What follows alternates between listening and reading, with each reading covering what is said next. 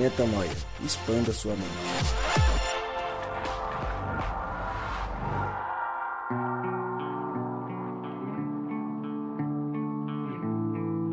Está no ar mais um podcast Metanoia. Seja muito bem-vindo ao podcast Metanoia número 143.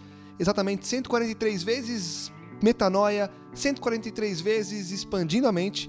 E como eu sempre digo, meu nome é Lucas Vilches e estamos juntos nessa caminhada.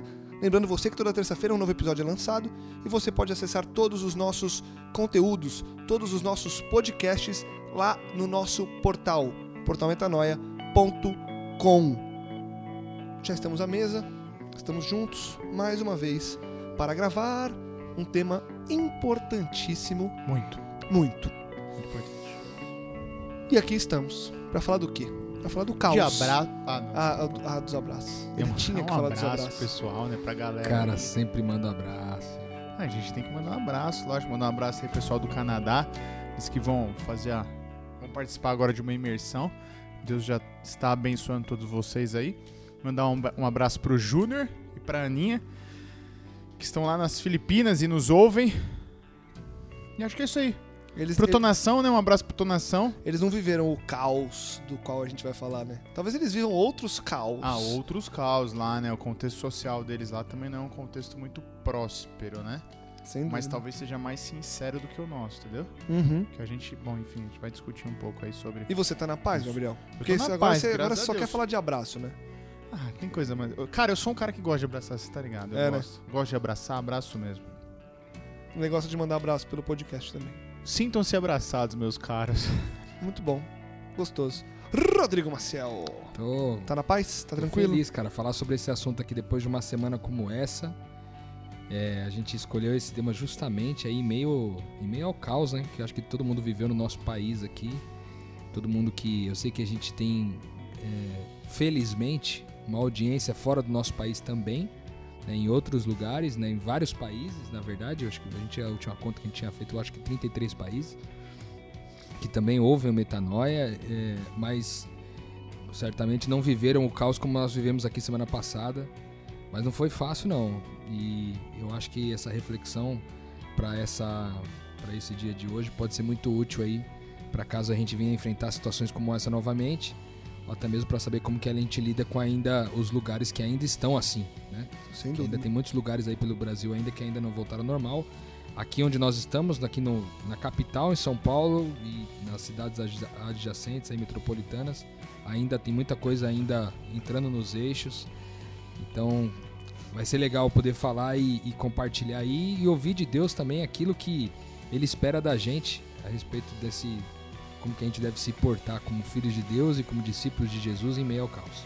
E acho importante para você que está ouvindo a gente aqui, se você está escutando esse podcast em uma data distante de junho de 2018, vale a pena você é, refletir no core da mensagem que não tem exatamente a ver simplesmente com o fato dessa greve que houve no Brasil, dos caminhoneiros, toda essa reivindicação e esse caos que, que aconteceu no, no país todo, ou essa ou, ou estar à beira do caos, como a gente é, chamou aqui, mas que você olhe isso como uma mensagem macro que está diretamente ligada a todos os caos que a gente é, já enfrentou, enfrenta e terá de enfrentar na nossa vida à luz do reino de Deus.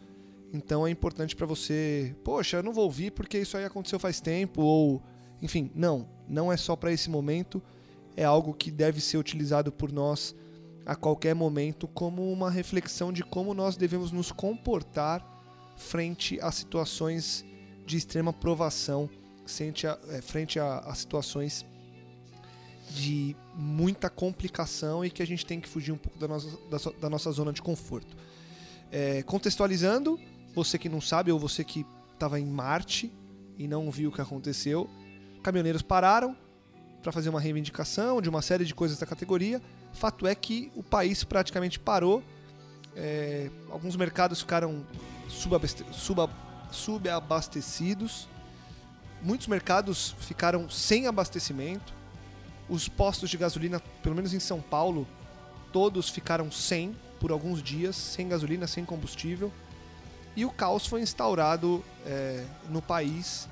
Pessoas alucinadas atrás de comida, atrás de combustível, atrás, enfim, começaram a dizer que ia acabar a energia, que ia acabar o gás, que ia acabar tudo, que o caos realmente ia ser instaurado.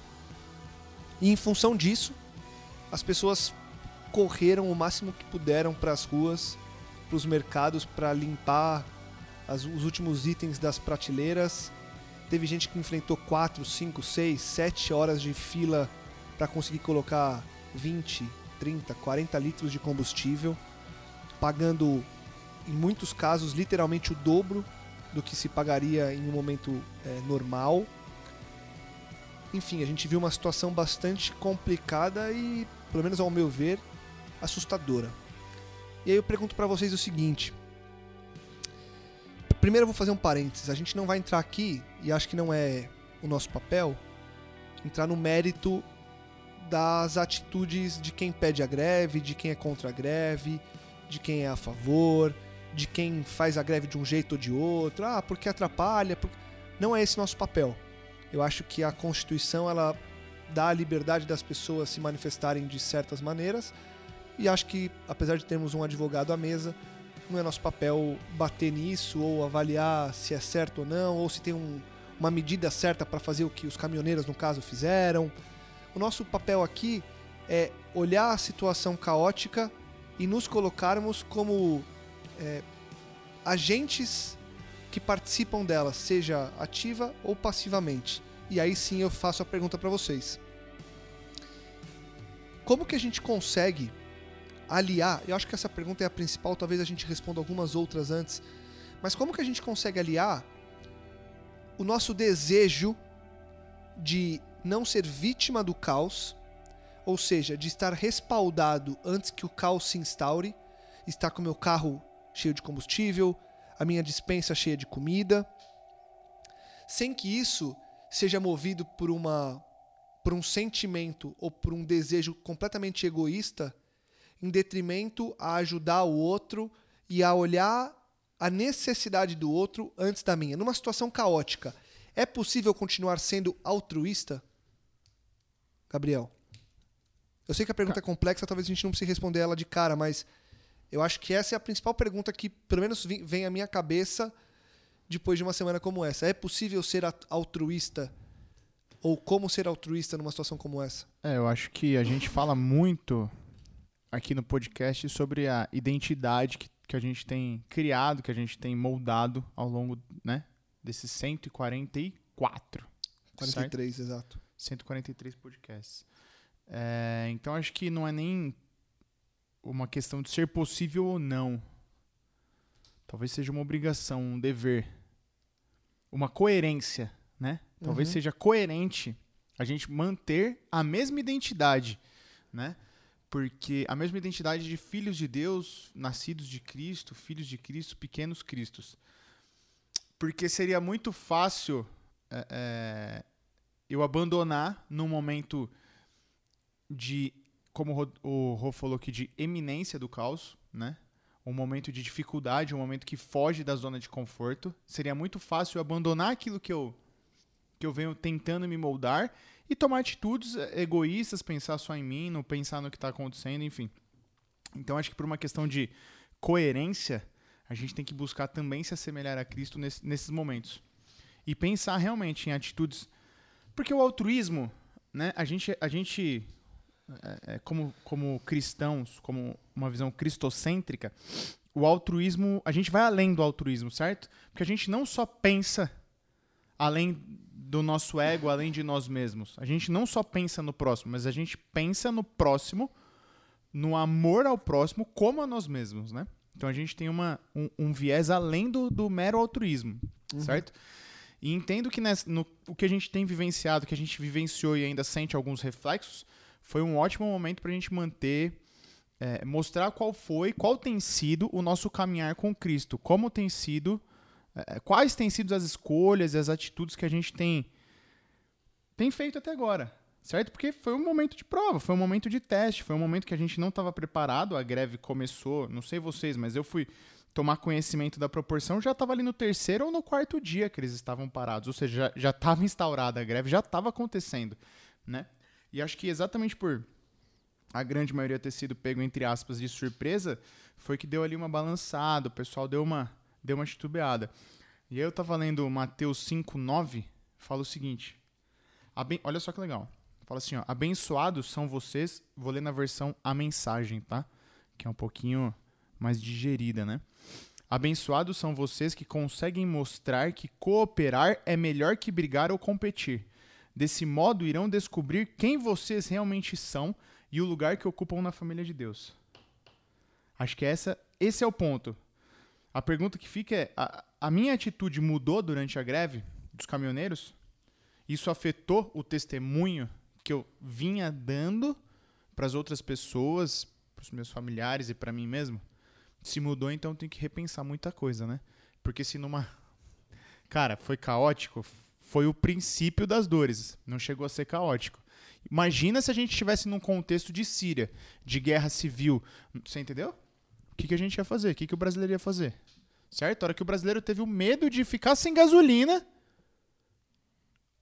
todo, todo mundo correu pro posto, comprar coisa no mercado. E não sei se vocês ouviram, mas eu vi. A gente viu vê nos noticiários aí pessoas que saíram comprando 4, 5, 6 pacotes de, de arroz, feijão, entendeu? E sem pensar. E tipo assim, não, não, nem chegou a precisar de, de tudo isso. Alguns itens acabaram, mas a grande maioria dos itens continuaram no, no mercado, entendeu? Sim, o que era orgânico, o que é feira, que é reposto quase todo dia, isso acabou realmente. Mas arroz, feijão, congelados, não chegou a acabar, tá tudo lá. Né? Porque no final das contas foram só foram nove dias de greve, enfim.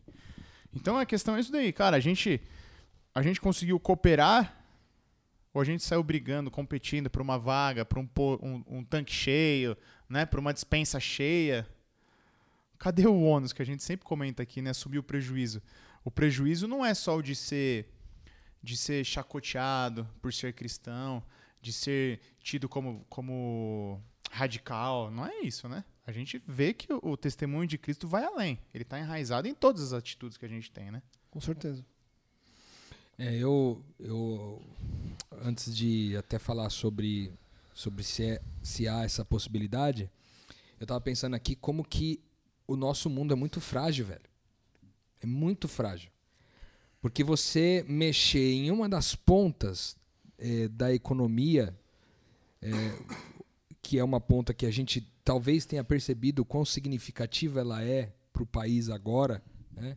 não vem ao mérito se, se a gente deveria de repente ter tido outros um, um planejamento um pouco diferente de distribuição da, da do escoamento da produção para que é, esse caos fosse é, melhor gerenciado.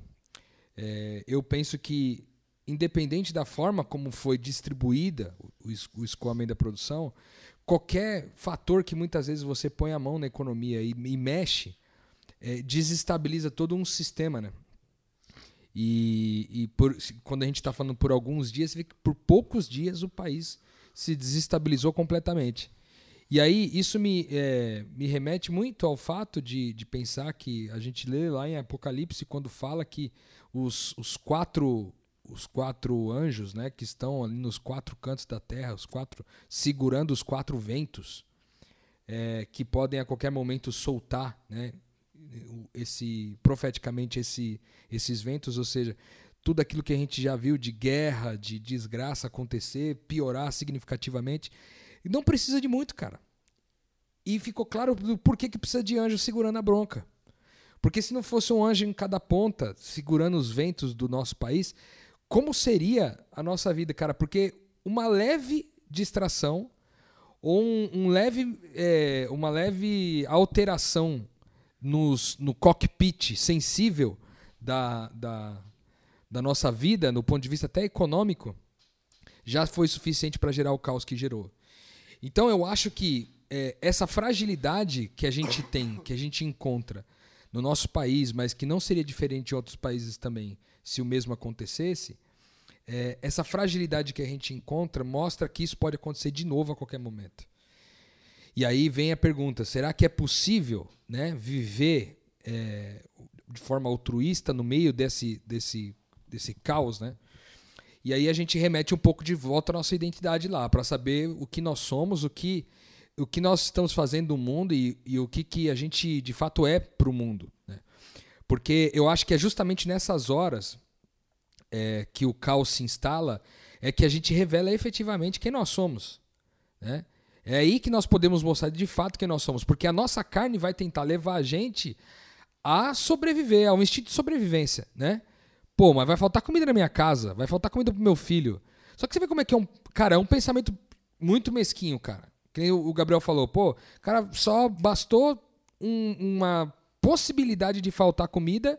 Cara, os caras já foram e. E quem tinha grana para poder pagar caro pagou. E caiu o cara que não tinha grana para pagar caro. E aí? Como que ficaria esse cara? Aí eu vi alguns argumentos assim do tipo, não, mas se a gente não fosse também, a gente não teria para poder repartir com as pessoas, porque alguém tem que ir para comprar para ter o que repartir, mas aí fica fácil, porque daí eu primeiro resolvo meu problema e aí o que sobrar eu reparto. E acho que aí a gente entra num ponto que a gente sempre bate muito aqui, que é o propósito, né? Porque uma coisa é eu ir encher minha, minha dispensa e aí, ah, se alguém pedir, eu compartilho, mas no fim das contas eu tô indo para resolver o meu problema, né? Pois é. E aí eu tô entendendo de novo, novamente, que eu tô chamando algo que de propriamente meu. Né? E aí, se a gente voltar lá na reflexão do jovem rico, onde é, Jesus ele, ele fala: olha, para você, então, depois de, de, ter tido uma conversa com ele, ele fala: então, uma coisa de falta, você vende tudo que você tem aí, dá para os pobres e me segue. Aí ele falou: cara, então, tipo, ficou triste assim, falou, então não dá, né? Virou as costas e foi embora. Aí nessa, é, né, na hora que Jesus vira, ele fala: ó, é mais fácil um camelo passar para o fundo de uma agulha do que um rico entrar no reino dos céus. Só que na sequência, os discípulos, cara, que estão ali com Jesus, viram para ele e falam assim: nossa, Jesus, mas então quem poderá se salvar dessa forma? Ou seja, eles estão falando que um rico não poderia entrar no reino dos céus. E a pergunta dos discípulos quase que é, pressupõe que eles também são ricos. Porque a pergunta, dele, a pergunta deles é: dessa forma, quem poderá ser salvo, já que rico nenhum pode ser salvo? Porque eles entenderam que rico era aquele que tinha algo que chamava de propriamente seu. Todo mundo que tem algo que pode chamar de seu é considerado rico no reino de Deus. Porque é, às vezes a gente acha que é o dinheiro o problema, porque alguém tem muito dinheiro e tal, não pode repartir. Mas não é só isso, é qualquer coisa que você tenha que você possa chamar de seu. Ou seja, tudo que existe na nossa mão, a gente tem que chamar de nosso e não de meu, né? E aí quando eu penso no nosso, eu olho para essa situação toda caótica e penso, pô, a comida que está no mercado é minha ou é nossa? A que veio para minha, a que está no carro vindo para minha casa, é minha ou é nossa? A que está na minha dispensa é minha ou é nossa? E aí essa reflexão é, deveria nortear né, o papel que a gente é, que a gente efetivamente deveria desempenhar ali na, na sociedade num momento como esse, né? Então eu, é, é, eu acho que vale a gente refletir sobre o fato de que rico é todo aquele que acha que tem algo que pode chamar de propriamente seu. E para esse é difícil entrar no reino de Deus. Ele não entra no reino de Deus. E quando, quando eu estou falando de não entrar no reino de Deus, eu não estou falando que ele não vai para o céu. Eu estou dizendo que ele não consegue viver a plenitude do reino de Deus já aqui na terra. Ele não consegue experimentar. Porque se ele não reparte, ele não entra na profundidade do que é de fato o reino de Deus. O reino de Deus só pode ser experimentado nessa plenitude quando eu toco ali embaixo, onde, cara, onde eu morri, onde eu corri. A gente falou sobre isso, acho que em algum podcast para trás. É um desses dois que a gente gravou sobre Filipenses 2. Foi Filipenses 2 que a gente Foi, gravou, né? Foi. Um desses dois podcasts a gente falou um pouco sobre isso, cara. Só quando eu botei a mão ali onde cheirou morte, é que eu entendi que a vida estava lá.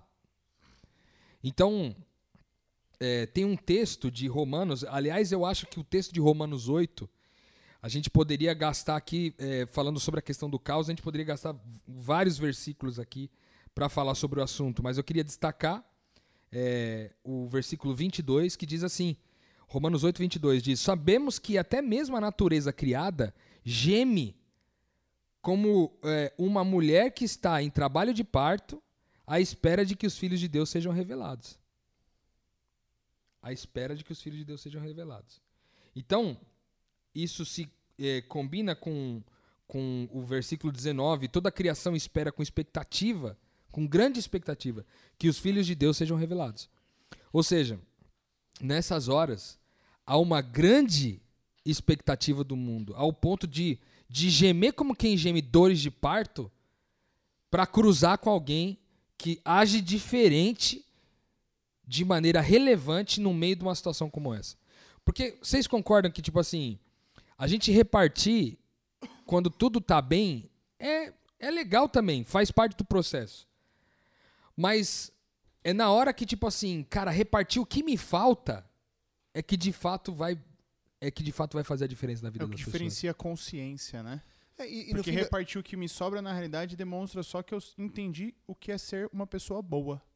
Mas a gente vai numa compreensão além do que é ser bom. A nossa compreensão é de quem, assumindo o prejuízo, assumindo o papel de Cristo, é bom com uma natureza divina, uma nova natureza, de alguém que nasceu de Cristo. Então, não simplesmente bom. Tipo, a gente não faz só ação social. A gente faz ação social culminando na- numa boa nova.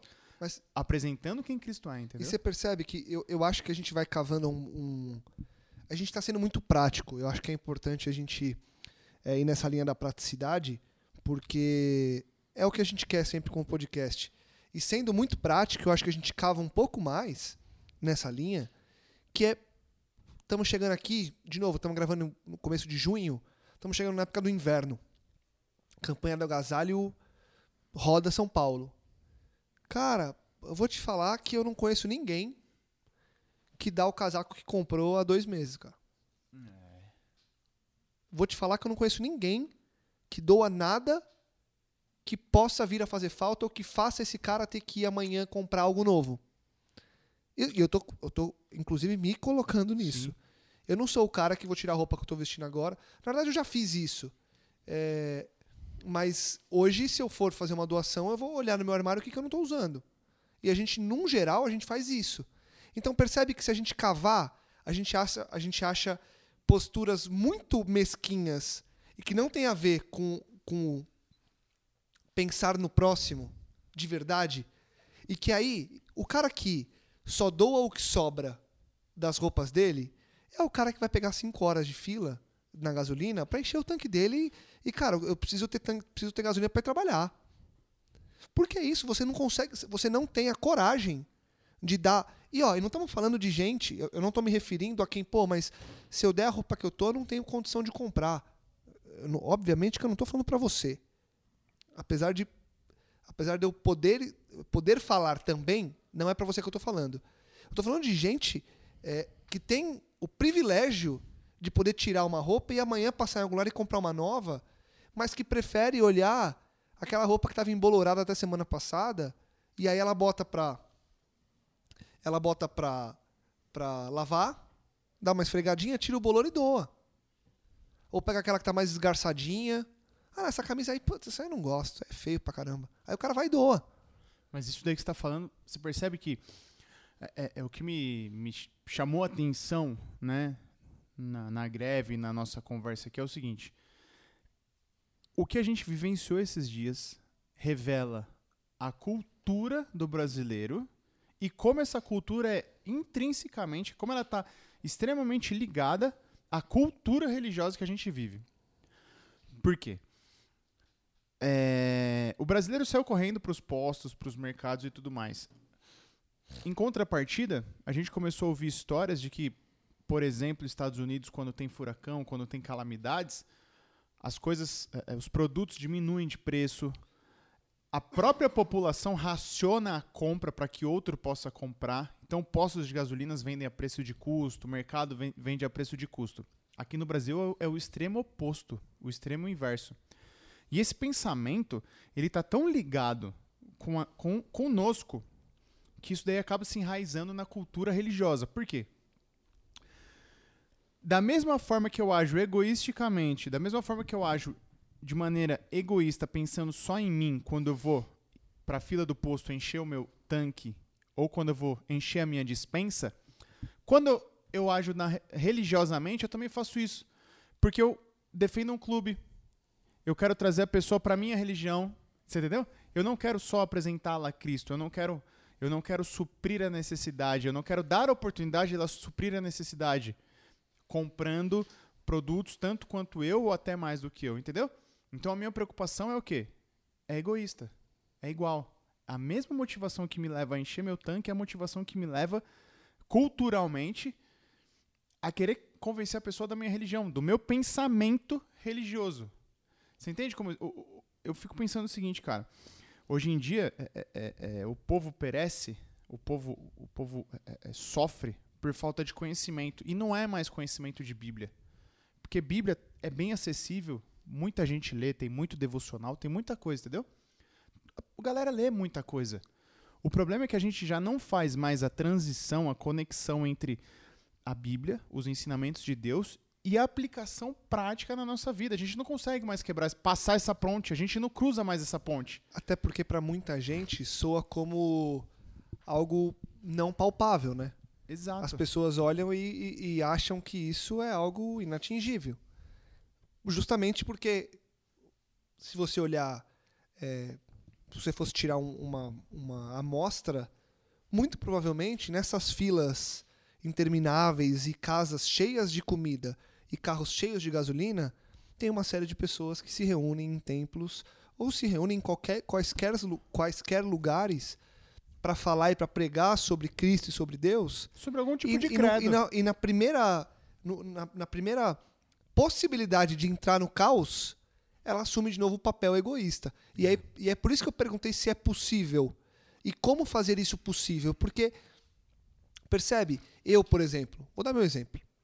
Acabou minha gasolina. Acabou. Acabou. É, eu dei uma volta, não consegui achar posto e acabar, eu voltei para casa. Eu deixei meu carro parado e falei, vou de ônibus. Eu não vou, não vou pegar fila. Mas porque eu não quis pegar fila. Eu não parei para pensar que eu pegar fila talvez impossibilitasse que alguém que precisasse mais que eu, ou que não tivesse a possibilidade que eu teria de pegar uma carona, ou de fazer um home office. Eu não parei para pensar. Tô sendo sincero. Será que isso é natural? Quer dizer, natural é a gente pensar como a gente pensa egoístamente, né? Egoisticamente. É possível fazer isso tornar-se natural quando a nossa natureza é o pecado e a nossa nat natureza que eu digo aqui, né? A gente sabe que a gente vem de Deus, a nossa identidade é essa, mas que a nossa natureza que envolta ao pecado nos leva o tempo todo a sermos esse ser humano tão ruim que a gente é. É possível transformar, sei lá, cara, o caminhoneiro parou amanhã de novo. É possível eu naturalmente pegar uma fila de um combustível e o cara falar, quer encher o tanque? Eu não, não, vou colocar metade, só que eu quero deixar a gasolina pro cara de trás. É possível isso ser natural? É, eu acho que esse é o grande ponto. É possível eu começar. Pô, quantas pessoas vão ouvir a gente nas próximas semanas, ainda dentro das campanhas do agasalho que estão espalhadas pelo Brasil? É possível eu pegar a minha melhor peça de frio a mais bonita que eu tenho, a mais quentinha que eu tenho, e doar, e ir lá e gastar mais uma grana para comprar uma nova para mim? Sair de casa decidida, voltar sem ela. Ou, ou, ou mais que isso. Em vez de eu, em vez de eu ir no shopping amanhã para comprar uma para mim, eu ir e comprar uma para doar. Pô, eu vi lá um blazer legal. Pô, por que, que só eu posso usar isso aqui? Eu não, não tô dizendo. Não tô, não, quero, não tô querendo ser. É, é, esqueci a palavra. Qual é a palavra, Gabriel? Me ajuda aí. Quando você. Enfim, esqueci a palavra. Que você quer fazer algo que é impossível de alcançar. Utopia. É, obrigado. Eu não estou querendo ser utópico. Não é esse o ponto. É, o ponto é esse raciocínio, eu ter como objetivo esse raciocínio, não me faz caminhar numa direção mais assertiva de viver o reino de Deus agora? Definitivamente, cara. Você sabe por quê? Porque esse tipo de raciocínio leva a gente a outro tipo de atitude, que no final das contas é aquele podcast que a gente já venceu sobre construir a minha casa na areia ou na rocha, entendeu?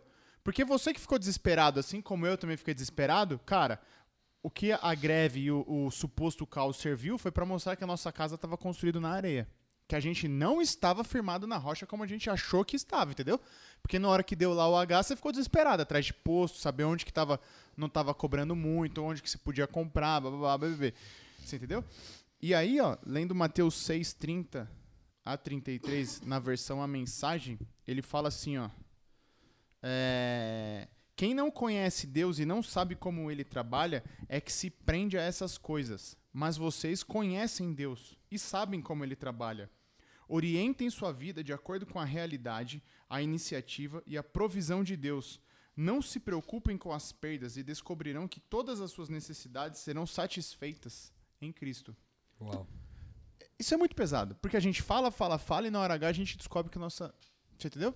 Que a nossa casa estava construída A ali gente na. descobre que É. na real a gente não confia tanto quanto a gente diz que confia, né? Que a gente ainda Ah. não é. Mais pra cima ele fala do. Ele fala aquele versículo super conhecido: pô, se Deus cuida do passarinho, não vai cuidar de você. Então a gente descobre que a gente não é livre nem igual a um passarinho. É. Que um pássaro que tá voando aí é mais livre do que eu e você. E olha a consciência que a gente já tem de Cristo, hein? Você entendeu? É que, cara, graças a Deus esse tipo de situação vem, e é como o Lucas falou, a gente ainda, a gente vive uma nova natureza em meio a uma, a uma a um mundo caído. E esse tipo de situação ela existe exatamente pra gente reafirmar nossos valores, nossas convicções. E é pra isso que esse podcast existe. É por isso que no começo o Lucas falou assim, cara, por mais que esse, esse evento social já tenha passado, já tenha ocorrido, não desvalorize o podcast e ouça, porque você vai reafirmar valores para o futuro e para se você um dia passar a mesma situação, você tá mais firmado do que a gente teve. Entendeu? Com certeza. E, e esse negócio de, de ser natural ou não, eu acho que tem. Cara, não é nada natural. Na minha opinião, é Não tem como, totalmente né? antinatural. Eu acho que o nosso impulso imediato é sempre a gente buscar é, resolver nosso problema, é nos salvar. Essa é a nossa busca. A busca do ser humano é essa. E às né? vezes encher de mentira bonita, né? Ah, é pra minha filha, o Lucas poderia dizer. Eu poderia falar assim, ah, é pra minha família, minha esposa, né? Pois é, pois Só é. que a E- grande e- verdade e, é que é pra E pra gente. minha família, no final das contas, é pra é mim. pra mim, né? é pra mim. Agora, assim, é, é, é legal assim a gente refletir nisso, porque é, eu acho que o processo não se torna natural, mas eu acho que a gente vai se transformando ao passo que a gente vai contemplando é, o, o comportamento do reino de Deus, sabe? Porque a gente vê um texto, por exemplo, em 2 Coríntios 3, 18 em diante, que diz assim, ó. é, mas todos nós que, com a face descoberta, contemplamos, como por meio de um material espelhado, a glória do Senhor, conforme a sua imagem, estamos sendo transformados com glória crescente, na mesma imagem que vem do Senhor, que é o Espírito, que é o Espírito. Então, é, essa contemplação da bondade, da glória de Deus, da bondade de Deus, que a gente já estudou sobre esse assunto da glória aqui no podcast.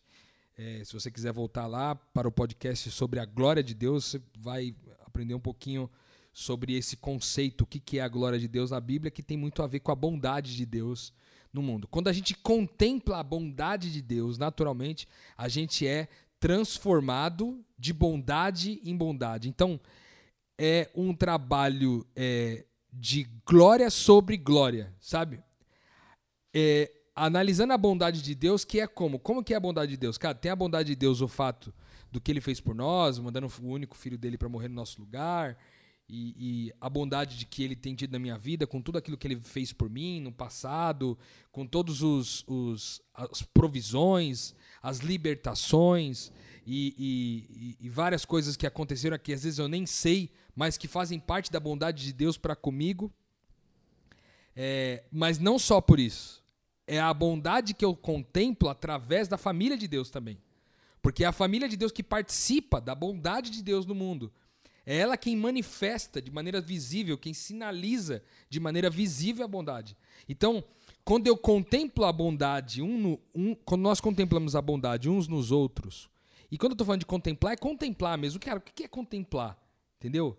É realmente, cara, olhar aquilo e, e- e gastar tempo em refletir naquilo, e se maravilhar com aquilo, e se assombrar com aquilo, porque aquela bondade, cara, vai fazendo com, com que haja um constrangimento e uma transformação natural para nossa raiz de identidade, que é ser filhos de Deus que vivem de bondade em bondade no mundo, ou seja, a bondade que eu contemplei agora me transforma para de me transforma de bondade em bondade para que eu possa então é, refletir a imagem de Jesus, como diz o texto aqui de 2 Coríntios 3, 18. É, eu, o Gabriel citou alguns exemplos, a gente passou, a gente falou um pouco sobre esse lado da, da possibilidade de repartir, mas teve tantas outras coisas, né, cara, que, que foram assustadoras assim ao longo dessa crise. Eu fico pensando, eh, por exemplo, é, na, naquele dono do posto, cara, que colocou a gasolina a 10 pau. É. Aí você pensa assim, não, ah, mas você tem que entender que o cara vai ficar quatro dias sem trabalhar e ele vai ter que pagar o salário dos funcionários dele pelos quatro dias. Como é que ele vai pagar o salário? É? Que isso foi o que algumas pessoas dizem. Então ele tem que cobrar caro. Porque você vê como, no final das contas, mano, é sempre egoísmo, cara. Seja o egoísmo PJ ou o egoísmo P, P, PF, entendeu? Porque é o egoísmo que me leva, por exemplo, a comprar todas as caixas de ovo do, do, do, do mercado que tinha, porque ovo demora mais para poder estragar, eu ponho e guardo todos os ovos que eu puder, eu ponho lá e guardo para mim. É o egoísmo que me leva a colocar o preço da gasolina no 9 pau. É o egoísmo que também me leva, como caminhoneiro manifestante, é, tacar pedra no caminhão que passa e fazer o caminhão derrubar e cair, capotar e matar o cara. Ou seja, o movimento é maior do que a tua vida, sabe? Isso é um pouco da filosofia grega, assim. Tipo, pelo bem do todo, pelo bem de todos, a gente pode sacrificar alguns. Cara, isso não tem nada a ver com o reino de Deus, cara.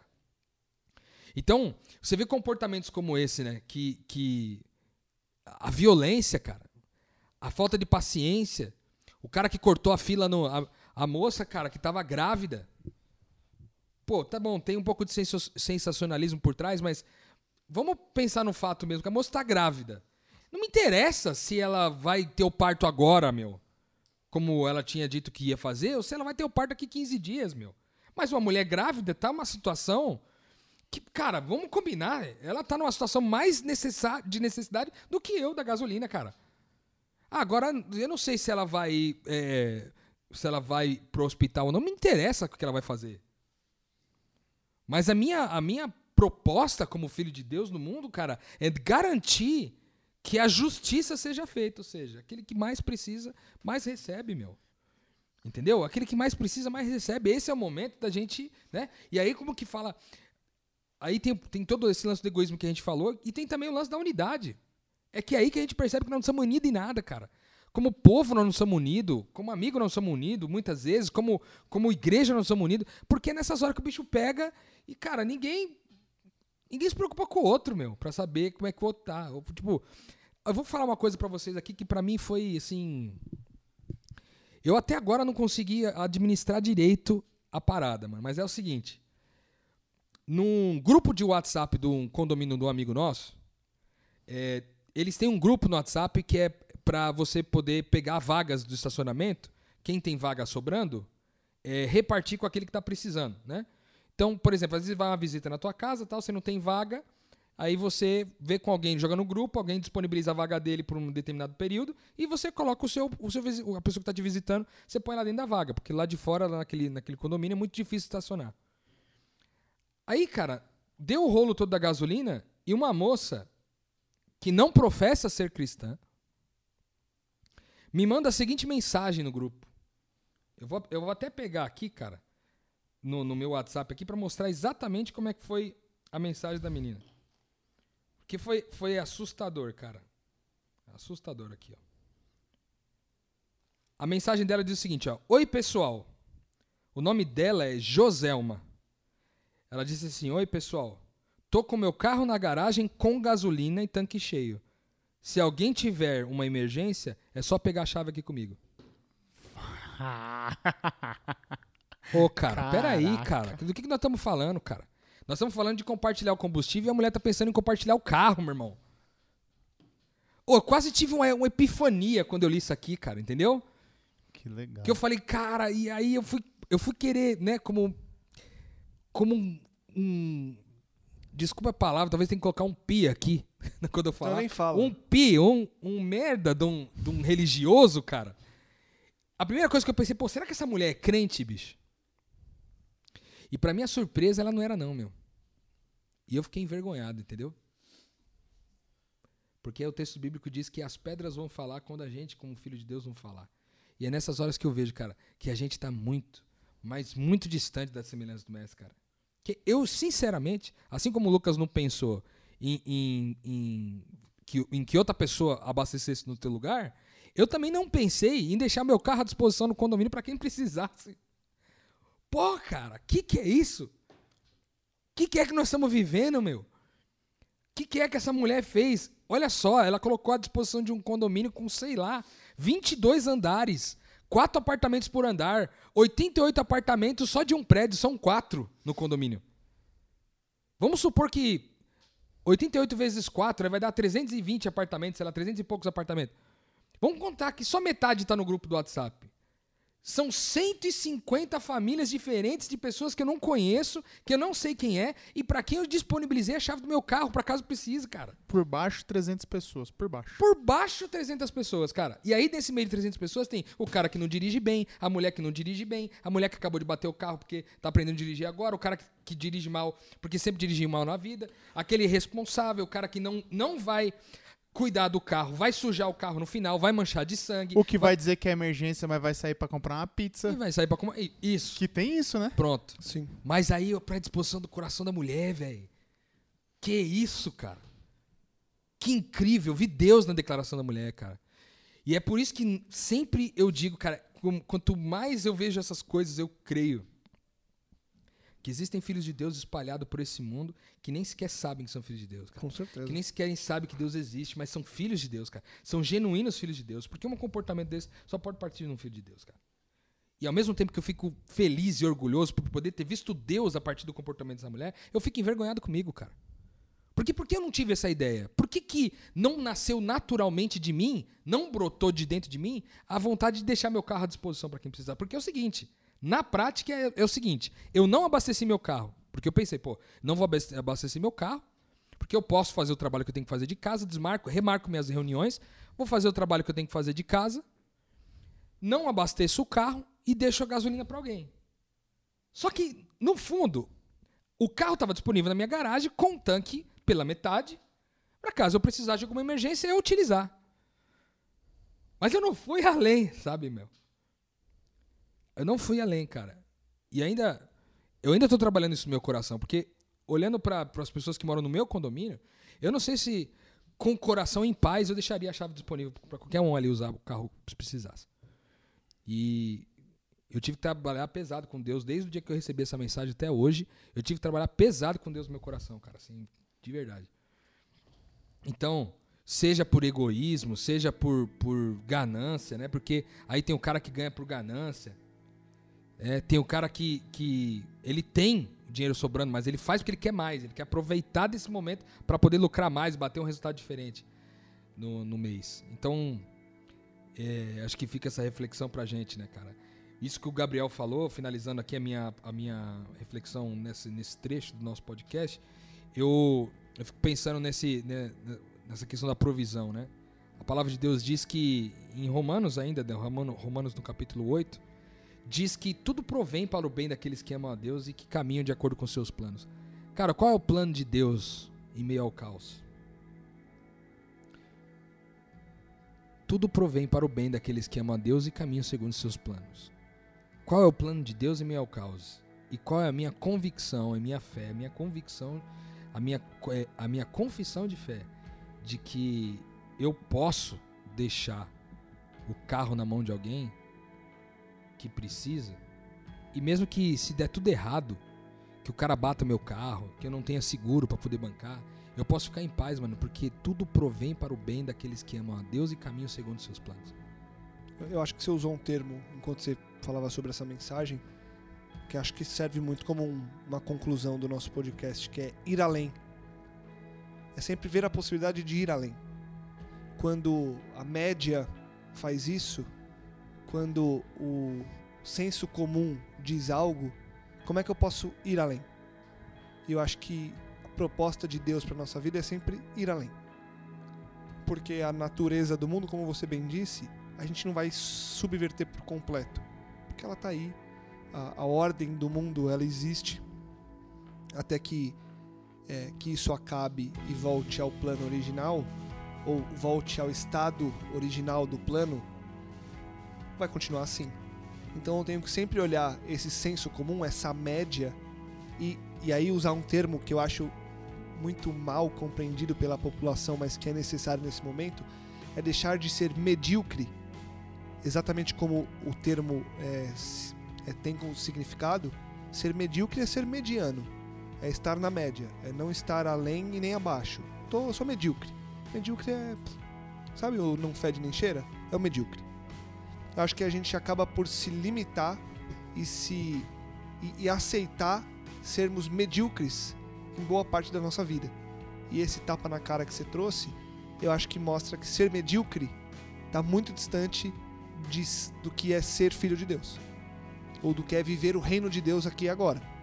Então, para mim fica a necessidade de em todas as situações caóticas ou não, mas trazendo para o caos que a gente quer é, propor na reflexão, é como eu posso ir além. Se amanhã voltar a acontecer, como que eu posso ir além? Como que eu posso fazer mais do que o que eu faria naturalmente?